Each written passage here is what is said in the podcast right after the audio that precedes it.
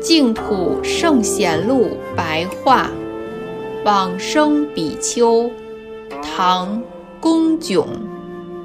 龚炯，俊仪，今河南开封人，专门行持普贤忏法，身体从不躺卧倚靠床上，如此精进修行达三十年之久。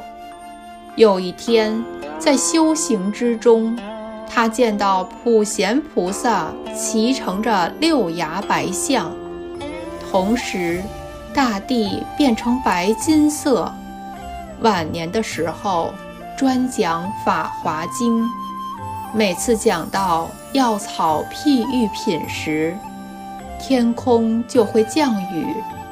又撰写《佛地论书》。发愿将此著书诠释经典的功德，回向求生极乐净土。著书完成的时候，五色的异光照耀整个室内。公炯说：“如果能够在此时乘着光明而见到阿弥陀佛，则我的愿望就满足了。”因此，乃专心细念西方阿弥陀佛，然后绝食而往生。出自《佛祖统记》。